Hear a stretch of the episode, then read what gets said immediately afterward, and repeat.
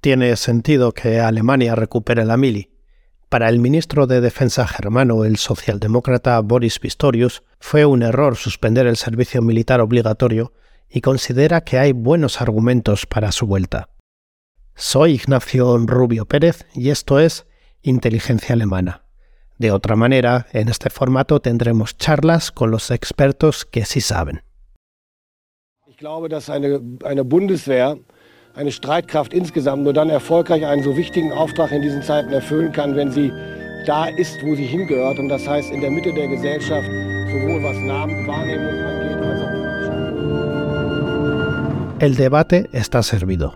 Los partidos políticos opinan, se realizan encuestas, y al final el tema vuelve a la agenda. Si el ministro de Defensa aboga por la vuelta de la mili, el canciller Olaf Scholz cree que no tiene sentido. La invasión rusa de Ucrania ha encendido las alarmas en Alemania. El conflicto se ve muy cerca, a apenas 10 horas en coche. Era 2010 cuando se hizo la última llamada a participar en el servicio militar obligatorio. La Bundeswehr, como el resto de ejércitos europeos, optaba por potenciar la faceta profesional. No hacía falta llamar a filas a los ciudadanos de la República Federal. Por cierto, que en 2010 se llamaron a unos 60.000 hombres. Sí, las mujeres no estaban obligadas. En total tenían que prestar servicio durante seis meses. En los años 70 era durante 18. Durante la Guerra Fría, la llamada a las armas era para hacer frente a un enemigo latente, tanto en el este como en el oeste. Unos temían a Estados Unidos y sus aliados de la OTAN, otros a la Unión Soviética y a sus socios del Pacto de Varsovia. En los 90 desaparece esta amenaza. Cae el muro y Europa afronta con entusiasmo una época de libertad, comercio y cooperación. Que se eliminara la mili era solo cuestión de tiempo aunque hubo que esperar hasta 2010 para que se hiciera de forma oficial. Bueno, en realidad nunca se eliminó, sino que se desactivó. Se puso en pausa, porque la Constitución, la ley fundamental, recoge todavía el servicio militar en Alemania. Así que lo que se hizo es ofrecerlo de manera voluntaria para aquel que quisiera alistarse.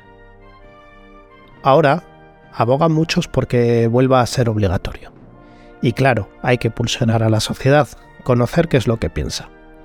Una encuesta de febrero de 2023 realizada por el Instituto Cantar para Greenpeace da algunas claves. El 46% de los alemanes estaría a favor de que volviera la mili, el 50% en contra.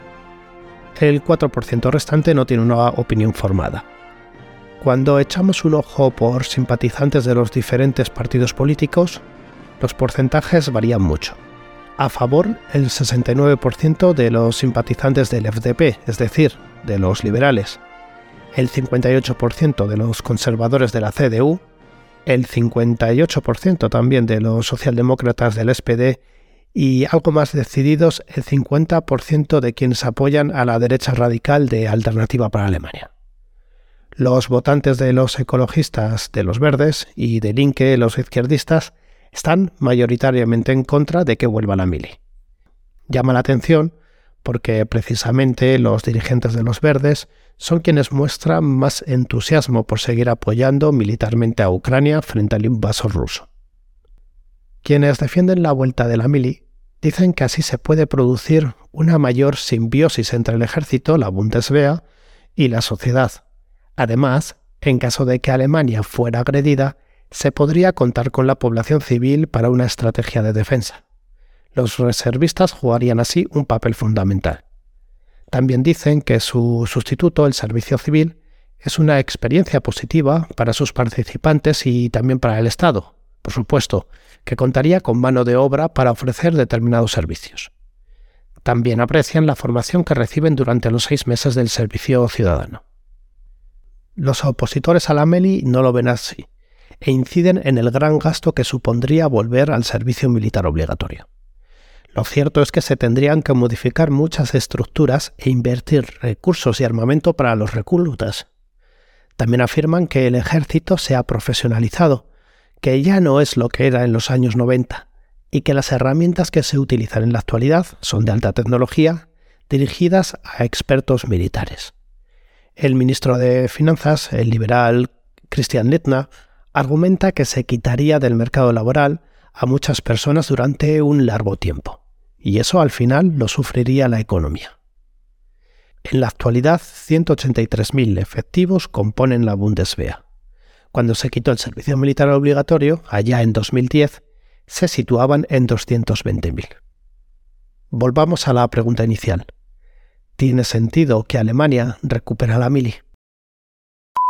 Encantado y lo dicho, yo espero que yo creo que va a salir una entrevista muy guay. Esto es que no te llaman en todo el día y ahora te y ahora te llaman justo, sí. No, me llamen luego.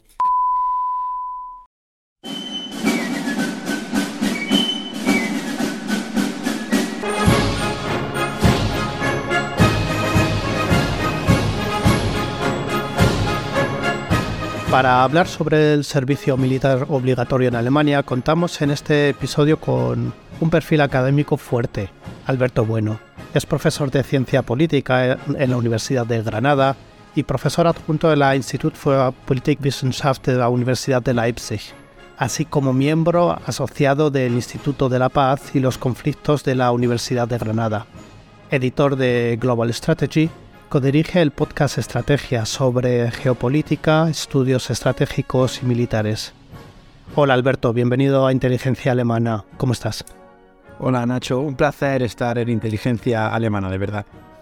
Hablemos sobre la mili, vamos directos al, al tema. ¿Por qué crees que muchos alemanes están planteándose ahora su vuelta en pleno año 2023? Este es un tema interesante que además no es únicamente alemán, ni tampoco es nuevo. En el año 2011 la mili en Alemania se eliminó, por así decirlo. Esto tiene más matices, pero dejémoslo ahí.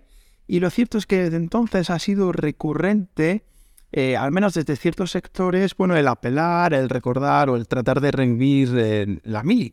Eh, por ejemplo, recuerdo cuando la exministra de Defensa, el gobierno de Angela Merkel, Annegret Kramp-Karrenbauer, eh, propuso una vuelta a la mili. No hablaba de regresar al antiguo modelo de reclutamiento, pero sí a la necesidad de promover la unidad, del pegamento social, de tratar, bueno, de abrir una oportunidad para aquellos que quieran contribuir a la sociedad. Es decir, un debate que tiene más de social, de político, de eh, cultural, nacional, que no es sí de política militar y de defensa. Y estas eh, características, o estos, más que características, estas razones para tratar de recuperar la mili, bueno, son observadas en otros países, por ejemplo en España, que también suprimieron o suspendieron sus servicios militares obligatorios, pues eh, desde principios del siglo, del siglo XXI. Claro, con la guerra en Ucrania, la agresión militar rusa eh, contra este país, y todos los debates que se han suscitado sobre la defensa, y muy especialmente en Alemania, y conoces perfectamente, lo trabajas en tu podcast, eh, de cuál es la dirección, de si Alemania ha perdido capacidades de defensa, en fin, todo este debate, claro, ahí aparece de nuevo la cuestión del servicio militar obligatorio y de si es necesario que al menos una parte de la eh, ciudadanía, bueno, pues tenga ciertos conocimientos básicos sobre cuestiones tácticas eh, militares. Para ello, además, se mira en otros países eh, escandinavos, algunos en el este de Europa, pero sobre todo en el norte, como mejores ejemplos, eh, que no han suprimido su servicio militar, sino que lo han mantenido en todos, en todos estos años. Lo cierto es que son modelos muy distintos. Cuando se alude a esos países que han mantenido el sistema de mili obligatoria, por así decirlo, pues bueno, tienen particularidades que no se conocen o no se mencionan. Pero en definitiva, estas son un poco las coordenadas del, debate. Como digo, durante todos estos años no ha sido algo, mm, eh, ha sido algo recurrente, pero como menciono, más cercano a cuestión nacional, a cuestión política que no a militar y defensa. Y claro, con la guerra en Ucrania y la amenaza de Rusia, etcétera, y los debates de defensa, vuelve al tablero. Eh, comentabas que de hecho ya en tiempos de Angela Merkel se estuvo barajando la posibilidad de reintroducir la mili, de reactivarla, por así decirlo. Imagino que mm, si nos retrotraemos a lo que es la antigua mili, ¿no? Había diferencias entre la Alemania oriental y la occidental durante la Guerra Fría. No sé si nos puedes comentar sobre esto. Sí, claro, lógicamente hablamos de dos países, de dos sistemas, pero que tienen, eh, tuvieron servicios militares eh, obligatorios.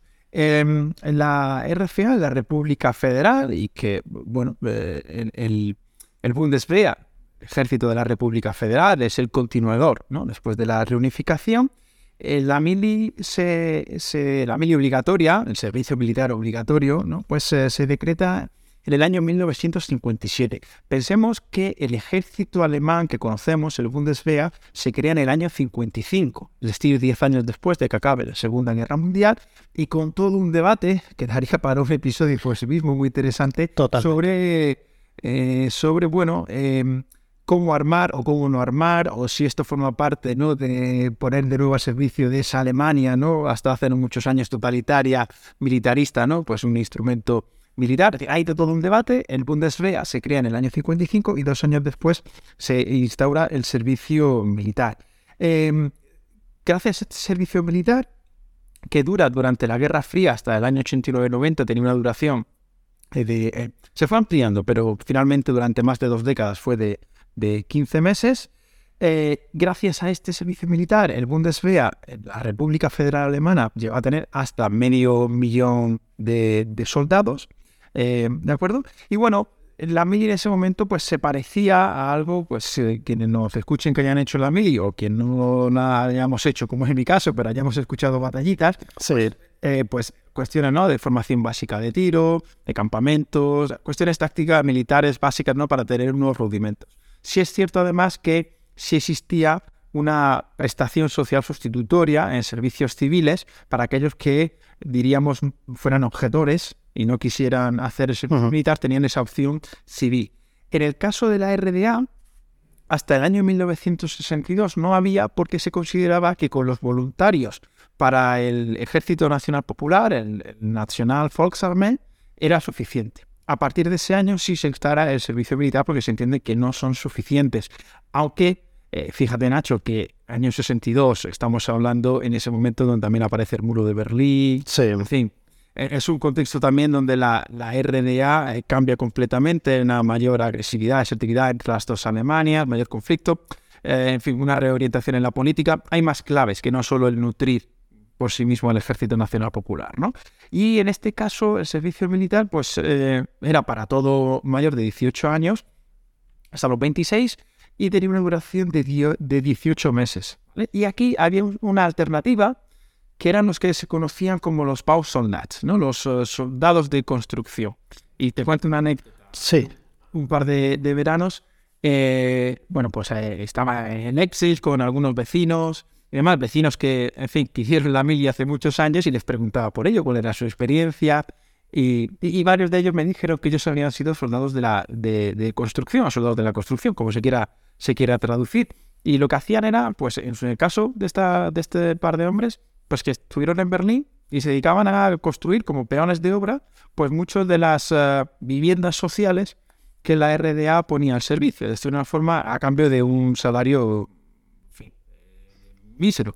Pero era una forma de tener mano de obra barata también por parte del gobierno de la RDA. Y solo una cuestión más que me parece interesante. No olvidemos que la RDA además era, bueno, estaba imbuida de, totalmente de un militarismo, ¿no? Propio de la cosmovisión que tienen del mundo. Y entonces eso hacía que en, los colegios, a partir de la uh, clase, que sería en España el equivalente tercero de la ESO, ¿no? algo así como 14 años, 15 años, sí recibían eh, diversas horas sobre el, el Volksarmeen, sobre el Ejército Nacional de formación, y luego tenían durante dos semanas pues ejercicio, algo así como una especie de mini mili condensada, con ejercicios de, fin, pues de caminatas, de marcha, de tiro, para que los chavales pues tuvieran como ya un conocimiento previo antes de que un par de, un par de años después efectivamente fueran al servicio militar.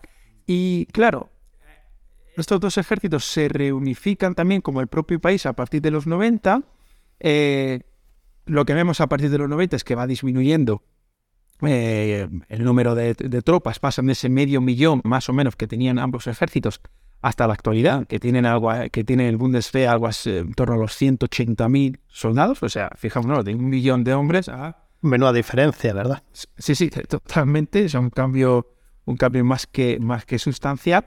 Y, claro, y también la propia unión entre los dos ejércitos. Hubo hace unos años una, una exposición patrocinada por el Ministerio de Defensa y, y las Fuerzas Armadas Alemanas que se llamaba eh, desde mañana camaradas, ¿no? Y bueno, explicaba, jugando con ese concepto de camarada, ¿no? De amigo y de camarada, ¿no? Eh, militar, pues todo lo que supuso, ¿no? El gap entre, pues, doctrinal, cultural, organizacional, división del mundo, etcétera, entre esos dos ejércitos que habían sido enemigos acérrimos y que de la noche a la mañana se tienen que integrar en una única mm, estructura. ¿no? Así que, bueno, la mili, como se tiene el servicio militar, pues también tiene ciertas peculiaridades según en qué parte de Alemania nos situemos y a quienes preguntemos. Que por cierto nos has dado ya algunos detalles, ¿no? De lo que sobre todo se hacía en el National Volksarmee, o sea, lo que, en lo que se trataba la mili. Si te parece, vamos a centrarnos eh, ya después de la reunificación, años 90. Normalmente el servicio militar obligatorio transcurre durante seis meses que dan para mucho y bueno, ¿qué se hace en la mili aparte de, prácticas de tiro? En, en, esto la verdad es que yo diría que todos los países occidentales, continentales al menos, pues se parecen un poco, ¿no? Los soldados tenían pues una formación básica eh, pues respecto a, formar, a marchar, prácticas eh, de tiro con armamento ligero, depende de la unidad a la que se integrase uno, pues evidentemente con otro tipo de, sistemas, ¿no? Nociones básicas. Y luego también había una parte, em, bueno, importante que tenía que ver, pues, o que por lo menos se quería poner en valor, que sí tenía que ver con, eh, vamos a decirlo así, con aptitudes sociales, ¿no? Con relacionarte con gente de todo el país, eh, formarte. Esto, aunque es algo más antiguo, en el caso de España también se ve claro, ¿no? Donde la mili pues servía para que gente pudiese sacarse el carnet de conducir o el, carnet de camión, que no era tan fácil, porque claro, conducían otro tipo de vehículos. Eh, más, más antiguamente, ¿no? Eh, quizá en esta Alemania es un poco más diferente porque hablamos de un país de las dos Alemanias más desarrolladas, ¿no? Pues para también alfabetización. En los años 90 no es tanto así la situación, pero esa parte social en seis meses, bueno, pues también siempre ha sido algo que se ha resaltado como parte de la, de la experiencia. Pero lo cierto es que también el número de objetores de conciencia, es decir, de gente que no quería hacer el servicio militar obligatorio y que se iba a esas alternativas civiles, pues eh, crecía. Eh, constantemente y además las necesidades militares, que esto es ahora además lo que se está discutiendo, ¿no? A propósito de repensar la defensa y todo eso. Exacto. Hacía que fuera progresivamente disminuyendo el número de meses eh, obligatorios para estar. De esos 15 que hablábamos, pues hasta que finalmente, como dices, pues fuera, llegaran hasta, hasta 6 y también la propia eh, formación de la tropa. En este caso, muy, algo muy básico. Fíjate que mm, la imagen que tenemos, sobre todo nuestra generación, ¿no? Eh, sobre la mili, pues a lo mejor está un poco anclada si nos centramos en el caso de España, en lo que podríamos ver en Cuéntame o en las historias que nos contaban nuestros padres. En el caso de, otros servicios militares obligatorios, por lo menos a mí me viene siempre a la cabeza. Em, la, mm, la, película La chaqueta metálica, es decir, son modelos que están muy alejados de lo que se dio en los últimos meses y por eso yo creo que también vamos a ir hilando un poco, técnicamente hablando y teniendo en cuenta el número de efectivos con los que cuenta en la actualidad la Bundeswehr y la tecnología con la que se desarrolla en la actualidad las guerras, ¿tú crees que tiene sentido que vuelva el servicio militar obligatorio y es algo que tú crees que le haga falta a Alemania? Esta es muy buena pregunta y va totalmente a la clave ¿no? de, la, de la cuestión. Al final, no olvidemos que el servicio militar obligatorio, o al menos así debería ser en teoría, responde a la propia concepción de la defensa nacional, de las capacidades que pones al servicio y cómo nutres esas, esas capacidades. ¿no? Em, esto explica que hay esas diferencias entre el norte de Europa y la Europa continental y Alemania. En el caso alemán y del Bundeswehr, lo que estamos discutiendo desde hace ya bastantes años, de hecho en la campaña eh, eh, presidencial, no, perdón, legislativa ¿no? del año 21. Bueno, pues la cuestión del Bundeswehr, en qué estado se encontraba, no fue el tema estrella, pero ya estaba sobre la mesa. ¿no? Es decir, como bien señalas, la tecnología, el cambio doctrinal, el desarrollo de armamentos, eh, la proliferación de nuevas plataformas, etcétera, etcétera, hace que bueno, la cuestión tecnológica tenga un peso mayor y que por tanto, desde mi punto de vista, la profesionalización de quienes operan con estos sistemas sea cada vez eh, mayor. Eh, una mili, algo así, de seis meses, pues eh, bueno, creo que no responde necesariamente bien a las demandas que ejerce, que, que, que exigen, perdón, pues los conflictos en el siglo XXI.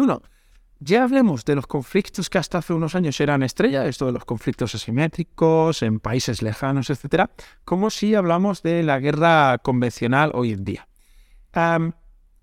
Un segundo elemento en esta cuestión, que creo que merece subrayarse, es que cuando en el caso alemán, como es el caso alemán, hay deficiencias serias en cuanto a los sistemas y su disponibilidad eh, es decir, que falta eh, armamento, por así decirlo, en algunos casos ciertamente.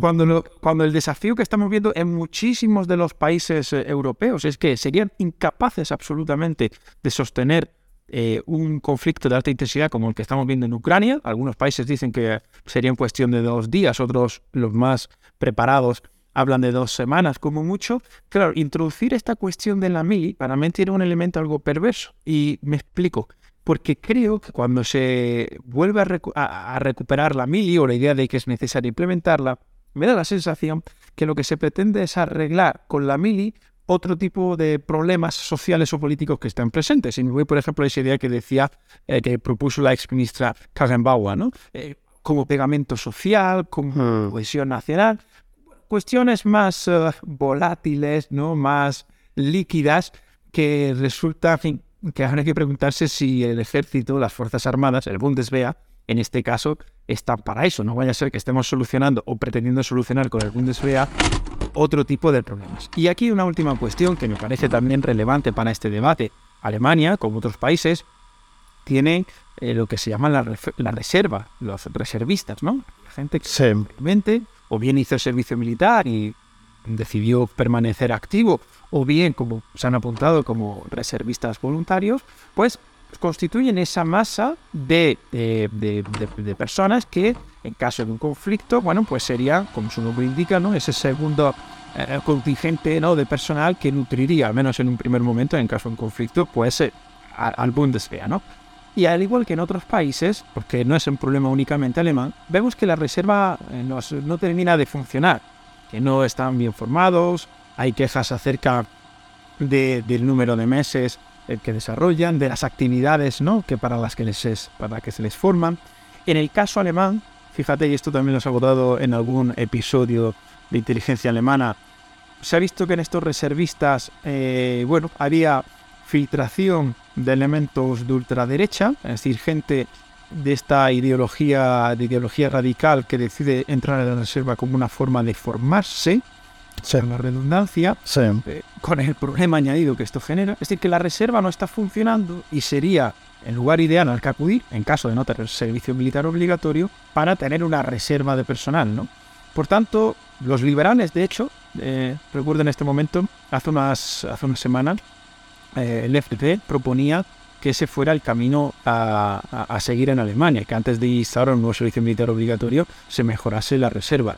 Creo que eso tiene más sentido, a mi parecer, dentro, y vuelvo al punto inicial, de cómo se concibe la defensa, y la defensa nacional y su planeamiento en un país como Alemania.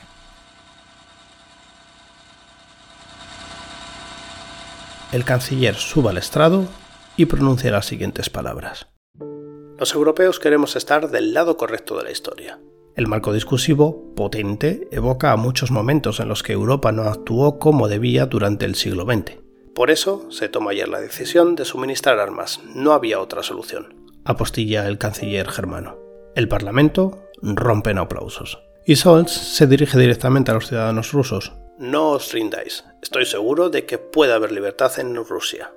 Poco a poco, como si de un pequeño rompecabezas se tratara, aunque hay que decirlo, sopovífero, Sols articula su discurso para dar la gran exclusiva, el gran anuncio que va a marcar una nueva forma de hacer política en Alemania.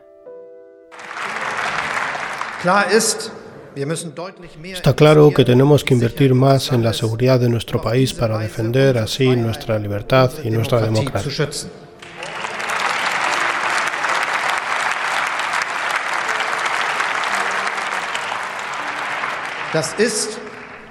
Es un gran esfuerzo nacional. El objetivo es conseguir un ejército efectivo y equipado modernamente que nos proteja fiablemente. Pero no nos engañemos.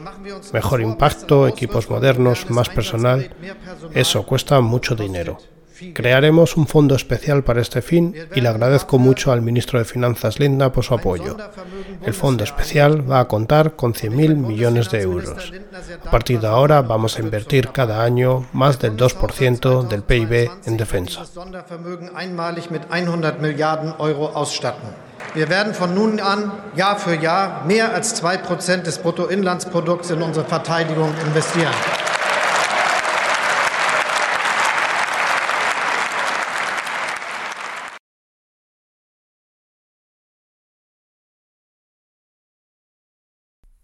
Lo que es la concepción de, la defensa nacional y precisamente en Alemania yo creo que es algo que, por desgracia, debido al actual eh, contexto geopolítico, pues ha variado mucho. Recordemos que el 27 de febrero se cumplió el primer aniversario de, ese mm, histórico discurso ¿no? del canciller Olaf Scholz en el que anunciaba un Zeitenwende, es decir, un punto de inflexión en dicho discurso, bueno, pues Alemania da un giro ¿no? radical en su política exterior y de seguridad y aprueba, para que nos hagamos una idea, una partida especial de 100.000 millones de euros para modernizar la Bundeswehr. Estos son cifras que en otros países pues, pueden parecer muy grandes, en Alemania no lo son tanto, y eh, lo que llama especialmente la atención es que el compromiso que habría para cada año se invirtieran 70.000 millones de euros, es decir, en torno al 2% del PIB se dedicaría a defensa y cumpliendo así, de hecho, con los requisitos de la OTAN. Vamos a echar un ojo a, esa partida especial de 100.000 millones porque con un año ya transcurrido parece que no todo se está ejecutando como debería ser, ¿no, Alberto? Sí, totalmente es el debate, no solo en Alemania, sino en toda Europa, en Estados Unidos hemos estado discutiendo este año, porque en Scholz ¿no? dijo, hay un cambio de época, un punto de inflexión como descripción general del panorama, para afirmar a continuación que Alemania y, su defensa y su Bundeswehr deberían ponerse ¿no? pues, eh, en consonancia con la, con la exigencia. ¿no? Eh, fíjate que venimos de una Alemania que eh, asumió por razones de su pasado más reciente, en el sentido más amplio, eh, razones varias, que eh, lo militar, que la Fuerza Armada no debía ser un instrumento de su política exterior, de su acción exterior. Desde ese punto de partida, eh, hay que entender lo que supone un discurso y un debate como el que hemos sostenido, como el que se ha sostenido en Alemania en el último año. Em, aquí vemos que em, tienes toda la razón. Eh, los problemas empiezan a aparecer más pronto que tarde. En primer lugar, fíjate, se afirma que bueno, esos 100.000 millones, fruto de la situación económica, de la inflación, etcétera, eh, no serán 100.000, sino que serán 85.000. Ojo, una auténtica barbaridad de dinero, que sí, mm. dentro del PIB alemán pues se queda algo más disminuido, para, pero eh, para otros países pues es una auténtica ¿no? suma alucinante ¿no? de dinero. O sea que ya vemos que primero hay condicionante inicial económico eh, por medio, ¿no? Que está impidiendo. El nuevo eh, ministro de Defensa, a los pocos días de tomar posesión, el señor Pistorius dijo que eh, lo que algunos analistas ya habían afirmado meses antes, no era, no sé si es que recogía directamente sus análisis o era, en fin, distintas actores llegando a la misma conclusión, que en cualquier caso ese fondo especial de 100.000 millones se queda absolutamente corto para las necesidades que, demanda el Bundeswehr, es decir, para tener un ejército modernizado, capacitado, ¿no? es decir, que, pueda llevar a cabo un conflicto de alta intensidad. Y dejaban esa cifra en, tres veces más, en 300.000 millones de euros el montante de dinero que necesitaría. Es decir, que nos estamos viendo que ya se está quedando corto por cuestión económica y que las previsiones se disparan respecto a la verdadera necesidad que tendría el Bundeswehr.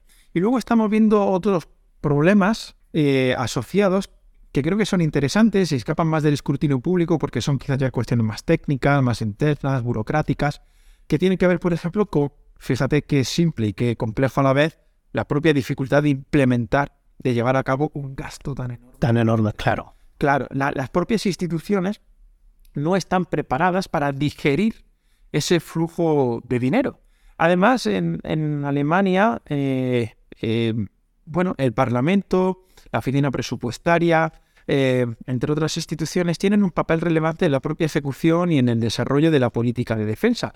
Y esos son, bueno, distintos actores que van poniendo, no quiero decir la palabra trabas, porque no siempre es en un sentido negativo como pudiera tenerlo la palabra, pero que son pasos necesarios eh, para desarrollar este tipo de políticas y donde los objetivos iniciales pueden ir eh, cambiando ¿no? entre, entre lo previsto y lo que finalmente se desarrolla. Y vemos también, por señalar otro factor, cómo, bueno, desde los distintos eh, ejércitos que componen el Bundeswehr, ¿no? las Fuerzas Armadas, pues la, la, la Deutsche Marine, ¿no? La, que sería la hermana alemana, mm. la Luftwaffe, la Fuerza Aérea, el GEA, el, ejército de tierra, pues hay algo así que, por decirlo en términos coloquiales, dicen que hay de lo mío. ¿no? Cada ejército tiene claro. unas, necesidades, eh, en fin, pues prioritarias que entiende que son aún más prioritarias que las del vecino de al lado. Y ahí se observa, de vez en cuando aparecen entrevistas por pues, en Der Spiegel o en Die Zeit, en fin, o, en el Frankfurter Allgemeine Zeitung, algunos de sus eh, jefes de Estado Mayor o alguna filtración, ¿no? Eh, donde se dice, pues es que se está ejecutando los fondos y no se ha dicho nada de fragatas, o se están ejecutando los fondos y no se ha dicho nada de este sistema aéreo, ¿no? O sea que vemos también una competencia burocrática entre las distintas, eh, los distintos ejércitos del Bundeswehr por ver quién consigue mayor tajada, lógico y legítimo, por otro lado, de esta inversión. Así que como vemos, problemas políticos, económicos, organizacionales, eh, que están presentes más allá, y creo que este es el último punto, el, estrictamente político de defensa. Es decir, bien, necesitamos sistemas, en el ejército alemán hay algunas necesidades eh, imperiosas básicas, algunos dirían, es que no hacen falta balas, literalmente, pero claro, todo tiene que acompañar de la visión política, qué es lo que queremos hacer con este ejército, para qué lo necesitamos, ¿no? Y eso también es otro debate que está ahí. De hecho, Alberto, uno de los grandes retos que había leído yo sobre el tema de, la implementación ¿no? de estos 100.000 millones de euros primeramente presupuestados, después 85.000, como indicas, es eh, las trabas burocráticas que se estaban sufriendo dentro de las oficinas de contratación de, la Bundeswehr. Y es algo que también es muy intrínseco a la, a la sociedad alemana, como a pesar de, que haya una necesidad de mm, acelerar los ritmos, aún así se intenta mantener lo que es... Eh, los plazos y la metodología que estaba anteriormente. Y esto yo creo que es algo que se, que se ve en la Bundeswehr. Em, que por cierto, lo has dado un poquito, has dado ahí una pequeña píldora. ¿Cuál es el estado actual de armamento y del número de soldados de la Bundeswehr? ¿Nos encontramos ante un ejército que corresponde al de la primera potencia de la Unión Europea? Fíjate, antes de ir con esta cuestión, con lo que has dicho, porque me parece, les digo a mis estudiantes de administración, un tanto exagerado lo asumo, ¿no? Digo, pero Alemania inventó la burocracia, y... sí. absurdo. Eh, ese sistema, efectivamente, nos lo has dicho muy bien, es profundamente garantista y legalista, profundamente, y lo conoces a la, perfección tú también. Y esto hace que, en el desarrollo de esta política, ese control, ese ejercicio eh, presupuestario, pues eh, sea exhaustivo donde efectivamente esos ritmos, esos ritmos perdón, burocráticos pues no acompasan los ritmos quizás de la necesidad ¿no? de, bueno, de cómo avanza pues el campo de batalla, no me refiero a Ucrania, sino un poco a la discusión que tenemos en general hoy en día. ¿no? Y esto bueno, pues es un terreno eh, resbaladizo, tiene sus pros y sus contras. El contra es este, pues el pro, pues hay ejercicios de transparencia. También sabemos el estado lamentable que tiene el Bundeswehr, y no solo en Alemania, sino fuera, porque dentro de que hablamos de un área sensible, ¿no? Por, las cuestiones que trata, pues es también una administración bastante transparente, ¿no? Y con esto hilo con tu segunda pregunta. En los últimos años de este, acerca del debate del Estado del Bundeswehr, eh, fíjate que hablamos de ese, juntando al, al, al y al Bundeswehr en la Guerra Fría de más de un millón de efectivos, Actualmente el Bundeswehr anda por los 183.000 más los reservistas con los problemas que mencionamos, o sea, un cambio completo. Brutal. O sea, eso es cuanto a personal. Eh, luego, si nos vamos a cuántos sistemas y armas, pues ha habido muchas estadísticas, pero se hablaba que de los seis submarinos disponibles ciertamente solo había dos y no siempre. los helicópteros Tigre que estarían en torno al 18% operativos, los helicópteros NH90 en torno a un 23%, los eh, vehículos Puma un 30% y los, y los Leopard, los famosos eh, tanques, como se dice, ¿no? Pues que de los 260, 270 tiros de memoria Leopard que eh, tendría Alemania, esas distintas versiones, pues estaría en torno cerca del 50% estarían disponibles. Estos son datos realmente, claro, esto, o esto hace comprensible también, pues bueno, toda la discusión que ha habido, al menos una parte, respecto al envío o no de Leopards a Ucrania, porque cuál es la disposición, cuáles tenemos, de sus distintos modelos, no es lo mismo el Leopard 1 que ya en las, en las versiones 2 a 4, las más avanzadas, en fin, todo un debate ahí ya técnico eh, al que no entramos, pero que lo señalas perfectamente. Más o menos en torno al 50% de la fuerza, en el mejor de los casos, sería operativa. Pero es que en los últimos años también ha habido eh, ciertas polémicas por respecto a, a, los HK, al armamento que lleva el soldado de a pie y pues la, insuficiencia de armamento, el mal estado del mismo. Es decir, ha habido todo eh, una, un escándalo más o menos eh, ya trascendido a la opinión pública, porque las cuestiones de defensa tampoco no son grandes debates ¿no? en, la, en la política pública, en el debate público alemán, y que se usaba más, fíjate lo interesante, casi como chanza, ¿no? como broma. A ver, si es que es un desastre, si es que el Bundeswehr, claro, eh, no tiene sentido, o sea, casi es un argumento que se reforzaba a sí mismo, ¿no? Como no lo necesitamos, es normal que esté así, está así porque no los necesitamos, en el círculo perfecto. Y claro, esto es la premisa de partida para entender un poco el debate eh, actual en este año, como señalabas antes. A mí lo que me llamó mucho la atención es que durante los primeros envíos de armamento por parte de, Alemania a Ucrania, claro, ese, el conflicto ha mostrado lo que teníamos en la despensa en los diferentes países y en Alemania todavía contamos en la despensa con mucho armamento de, la antigua National Volksarmee, de lo que es el antiguo ejército de la RDA que era de hecho armamento, ¿no? Que en un primer momento sí que tenía sentido enviar a Ucrania porque, bueno, sus soldados estaban formados más en el manejo de este tipo de armamento que de armamento del oeste, pero es una muestra también de esa falta de renovación, ¿no? De, de lo que es el material con el que cuenta el, el ejército alemán. Vamos a, si quieres, o no sé si tienes que añadir algo a este punto, pero si te parece yo, me gustaría que saltáramos a porque lo has nombrado ya una vez, a la figura del, nuevo ministro de Defensa desde enero de 2023, de Boris Pistorius, que bueno, sustituyó a Cristina Lambrecht. Para quienes no lo sepan, pues eh, Cristina Lambrecht eh, había recibido bastantes críticas, ¿no? tanto de una forma mediática como en redes sociales, que al final todo derivó en su dimisión, tanto por razones personales como por razones de conocimiento quizá de lo que es eh, el tema de la seguridad. Eh, Pristorius, cuando hablamos de él, ¿cómo, ¿cómo ves tú a este ministro? ¿Qué perfil tiene?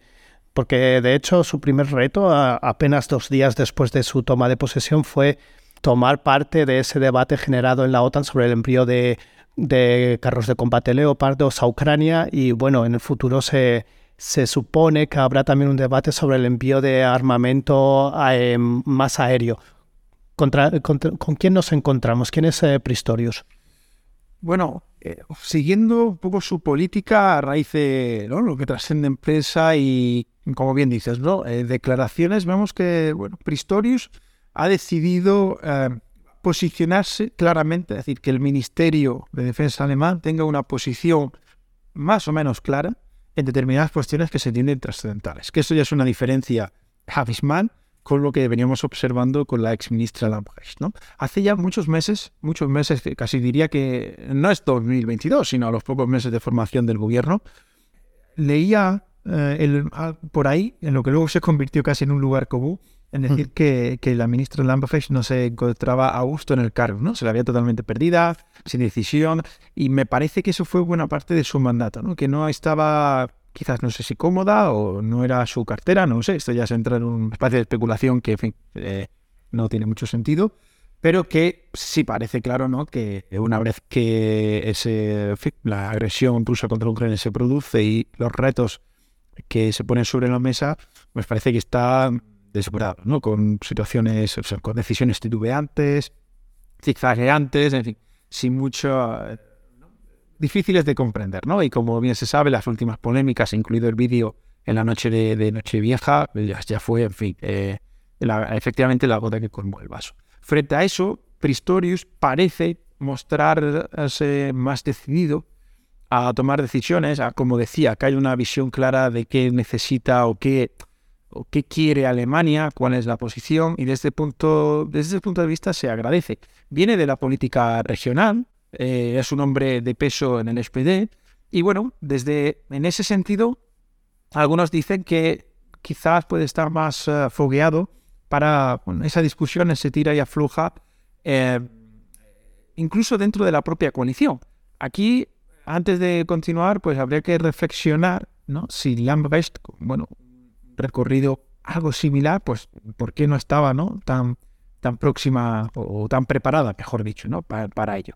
Eh, sí me parece interesante este perfil que se subraya algunas veces, ¿no? De hombre fogueado, hombre político, eh, porque efectivamente no olvidemos que hablamos de un gobierno de coalición eh, donde el canciller Scholz es de los socialdemócratas, el ministro de Defensa es socialdemócrata, pero el Ministerio de Asuntos Exteriores eh, eh, pertenece a los verdes, a la ministra eh, Baerbock.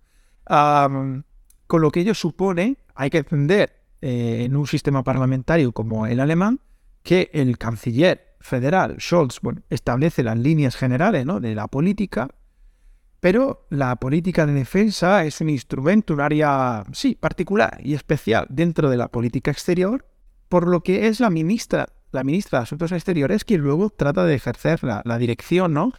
Eh, en, este, en este sentido. Y digo todo esto porque podemos ver ciertos tiras y aflojas o ciertas disonancias o pugnas por llevar la agenda, pues entre, por un lado, socialdemócratas y verdes, aquí los liberales quedan más en un segundo plano por las carteras que, que tienen, aunque bueno, está la cuestión de la financiación de los 100.000 millones que hablábamos antes. Sí. Hay que tenerlo al final, ¿no? En la caja y el dinero, que es importante. Y, y luego de competencias. ¿Hasta dónde llega ese- esa línea política que marca el canciller?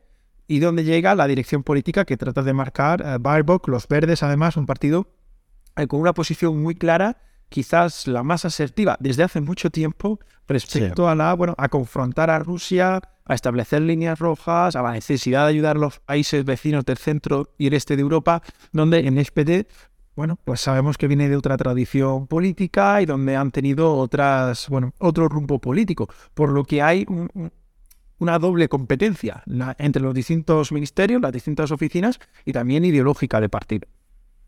Mm, lo que es el Ministerio de Defensa, por lo menos en Alemania y por la experiencia que yo he ido acumulando durante los años, es un es una silla bastante caliente de la que en la que uno se sienta y a los pocos minutos ya parece que ya quiere irse.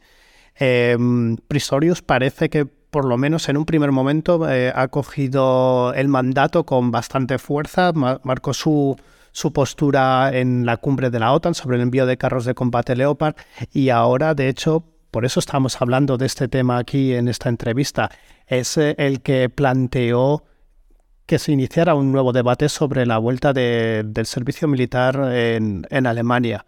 Em, el apoyo de los alemanes en lo que corresponde a apoyar a Ucrania está decreciendo en comparación con lo que es hacía un año y ahora se está planteando que vuelvan a Mili. ¿Crees que esto es posible? ¿Que estas, estas dos cuestiones se pueden conjugar? Inés, muy bien las dos cuestiones y la respuesta no es, fácil, ¿no? Eh, fíjate, una, solo una cuestión a propósito de lo que señalabas. Pistorius, desde la dirección del SPD, normalmente los socialdemócratas, eh, evidentemente con diferencias entre países, ¿no? Pero los socialdemócratas han tenido ciertas posiciones más amables con respecto al servicio militar obligatorio desde esa posición más de pública, ¿eh? de social del mismo, y no eh, profesional o elitista ¿eh? de la milicia. O sea, no es tan disonante. Eh, señalas eh, la cuestión de la opinión pública, sobre la que bueno, se ha incidido mucho en estos meses, si había mayor apoyo hacia, hacia, bueno, hacia Alemania mandar armamento, ayuda humanitaria, etcétera, al país o no, a las decisiones que iba tomando ¿no? el, el gobierno federal. Em, es importante a este respecto y yo creo, por tanto, que deberíamos diferenciar dos planos. Uno, la opinión pública respecto al apoyo a Ucrania y cómo eh, Alemania debería repensar su defensa y sus propias relaciones con Rusia. Y ojo, porque aquí la variable doméstica es fundamental. Lo has abordado en algún episodio. No es eh, igual la antigua Alemania occidental con la antigua Alemania oriental, ¿no? y, un poco sus sociedades que, que, piensan. Aunque no olvidemos que la Alemania oriental representa algo así como el 15 un poco más del 15% del total de la población alemana, o sea, hay que ponerlo siempre en términos relativos, pero bueno, ahí está ese factor.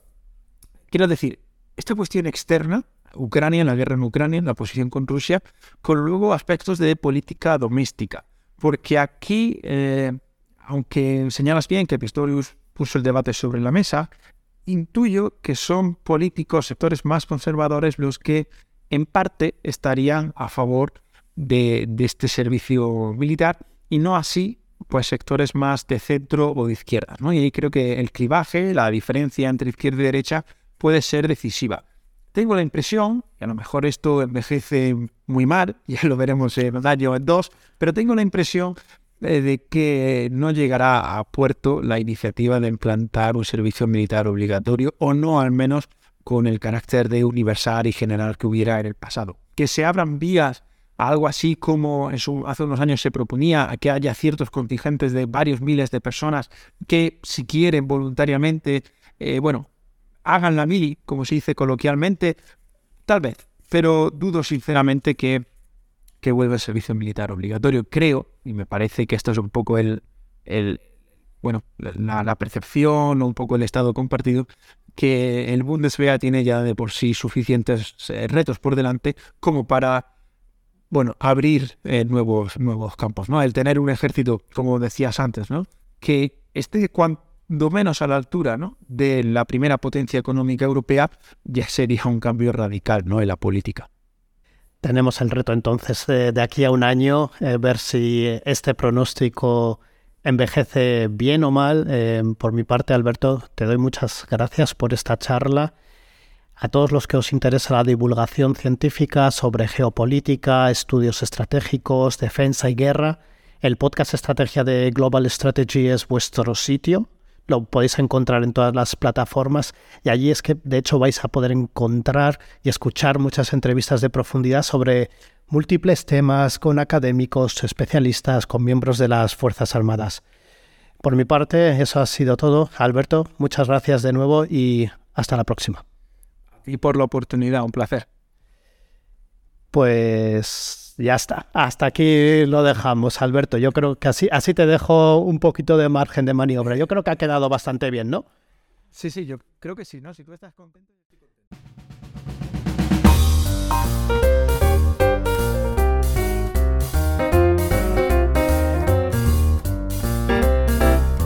Inteligencia Alemana, el podcast dirigido, producido y presentado por Ignacio Rubio Pérez. En Twitter, inteligencia barra baja al y en inteligenciaalemana.com.